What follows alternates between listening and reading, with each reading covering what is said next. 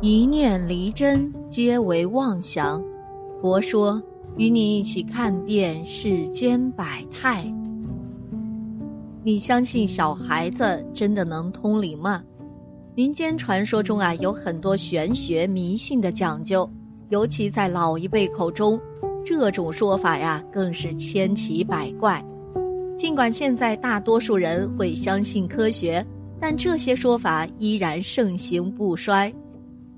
对于年幼的孩子，同样有老人们会相当讲究。老人认为孩子体弱，容易沾染不干净的东西；也有老人认为孩子因为年纪小，通灵，能看到成年人看不到的世界，并且把这种能力称之为阴阳眼。而就在我们身边，居然真的有一个小孩子能预知未来，甚至用台语望着台湾说了一个预言，不料竟真的应验了，让人阵阵发凉啊！到底是怎么一回事儿呢？前一天黄昏，我打个电话给一位年轻的师姐，电话接通，听到她家里乱哄哄的，吓了一跳。师姐声音哽咽地说：“刚刚打小孩，累得没有力气了，就挂断电话了。”我一听不对呀，马上骑着脚踏车到他家去，看到师姐和三个孩子都在哭，尤其最小的女儿被子子抱着，哭的声音都沙哑了。问师姐到底怎么回事儿啊？为什么把那么小的孩子打得这么惨呢？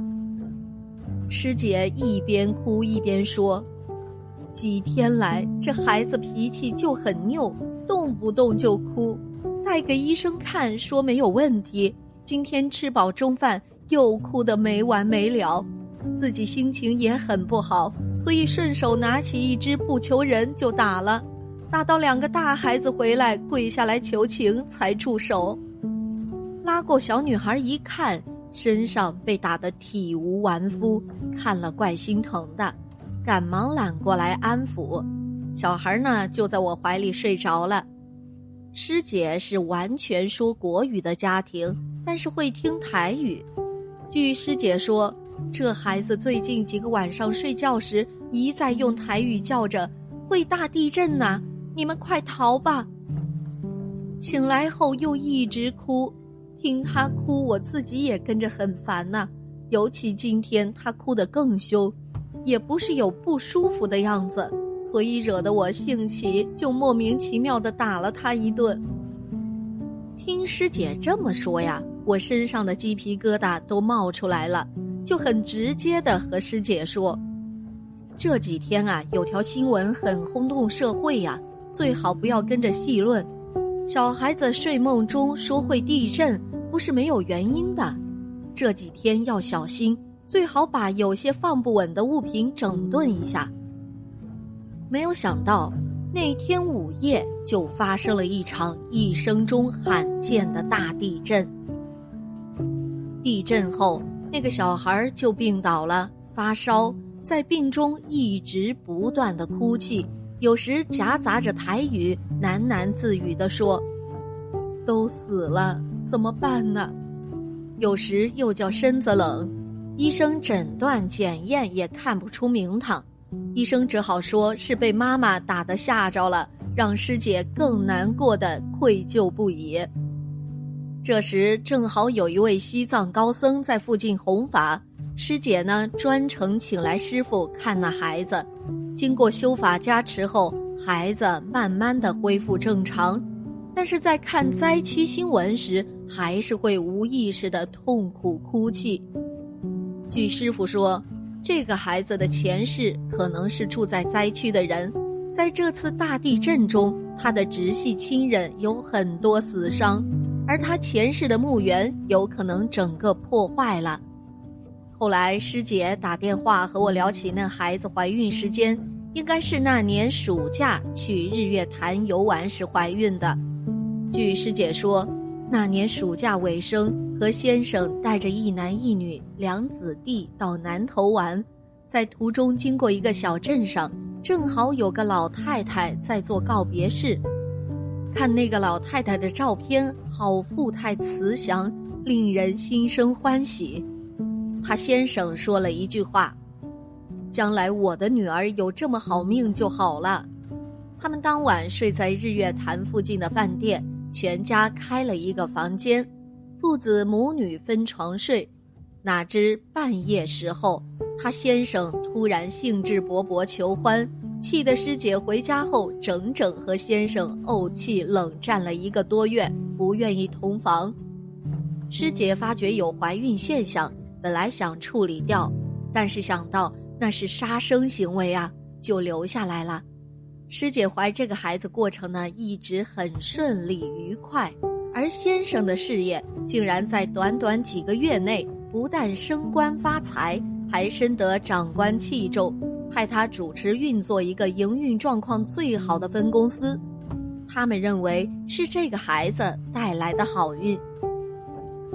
这孩子出生后又顺利好带，整天吃饱就睡，睡饱就吃。不吵不闹，醒来见了人就是笑嘻嘻的，非常讨人喜欢。会说话时就会念“嗡嘛咪呗咪吽”，让笃信藏传佛教的师姐很高兴，一家人都疼他，从来没有人对他说一句重话的。没有料到会在一场惊天动地的地震前夕哭到让妈妈心烦，被莫名其妙的狠打了一顿。师姐的先生听过师傅的话后，半信半疑地挪出几天假期，专程去那小镇调查当年那个老太太的家族状况和她的墓地状况。果然呐，那个家族因为人大多都聚居在附近，地震时受到很大的死伤灾难，老太太的墓地被变了形的土石流掩埋的不见了。据他调查的结果，这位老太太生前乐善好施，待人和和气气的，子孙们都很孝顺。她福寿全归，安享往生后，子孙依照习俗惯例为她守孝三年。这三年中，天天都早晚奉饭，每天都有子孙轮流在灵前念佛号、诵经，更是二十四小时不断的放电子念佛机。据他调查发现啊，那些常常在灵前念佛的子孙受灾较轻，几个平日铁齿顽皮的，在这一场灾变中伤亡的很多。师姐的丈夫原本是个超无神论的人，调查回来后也怕了因果，现在呢也跟着学佛念经，简直要入迷了。师姐知道这个孩子因果后，因为愧疚感。更为认真的修法回向给他，并引导他认真的持念观世音菩萨的六字大明咒。听说年底前啊可以念满一亿遍，并且连续为他做了三年的水陆大法会，渐渐的让这孩子走出前世记忆的痛苦。现在呢，孩子已经入学读书了，在学校是个品学兼优又能干的学生。在家里更是全家生活上解决问题最有智慧的智多星，提出来的意见连父母啊都心服口服，并且就在一九年瘟疫爆发前夕，小孩因为常年念佛，也曾收到佛陀感应，未来将有一场会持续很久的大灾发生，千万要保全自己。于是，小孩让父母赶忙买吃的、买日用品，还囤了足够的药品和口罩。后来很多地方都抢不到，可见万事啊自有缘法。众人都说了，这个孩子呀，肯定是前世积的福，遇到的缘来报恩的。人生一世，不离因果，缘聚缘散，皆有定数。因果它贯穿于我们的人生当中，我们前辈子种下什么因，这一生便结下什么果。刚开始时做了什么事儿，未来便拥有怎样的人生。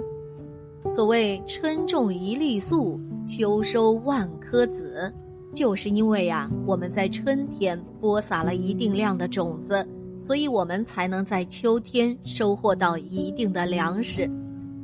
同样的道理，我们任何时间所做的事儿，都会对未来的结果产生一定的影响。大多人都觉得因果之事儿难以把握，与其为了所谓的因果而苦恼，还不如想做什么就做什么，这更让人活得自由。这样的想法呀，终究会让一部分人后悔莫及，因为一切的因果报应，他都会来到我们的身边，而永远都不会缺席。金庸先生曾在《倚天屠龙记》中写道：“喜乐悲愁皆归尘土，人这一生喜乐都从因果而来，人类最后的归宿也只能是尘土而已。出生所种下的因，就决定了余生所得到的果。对于缘分，我们要珍惜，也要好好的感恩，感恩那个爱你的人。”感恩那个帮扶你一把的人，这是做人最为基本的良心。对于因果呢，我们要敬畏，也要好好的重视，把身边的每一件事做好，拥抱那个不远千里而来的有缘人，这才不会让人生有太多的遗憾。人生冥冥之中自有定数，相遇离别，重逢分开。这一切都是天意，缘来缘去算不出，聚聚散散不强求。每日抬头看看天，阳光正好，心情也好。人活一回，是非正邪自有天来鉴。人若良善，上天眷顾；人若恶毒，天理难容。敬畏因果吧。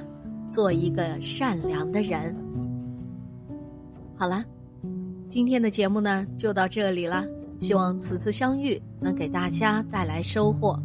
如果你也喜欢本期内容，希望大家能给我点个赞，或者留言、分享、订阅。感谢您的观看，咱们下期节目不见不散。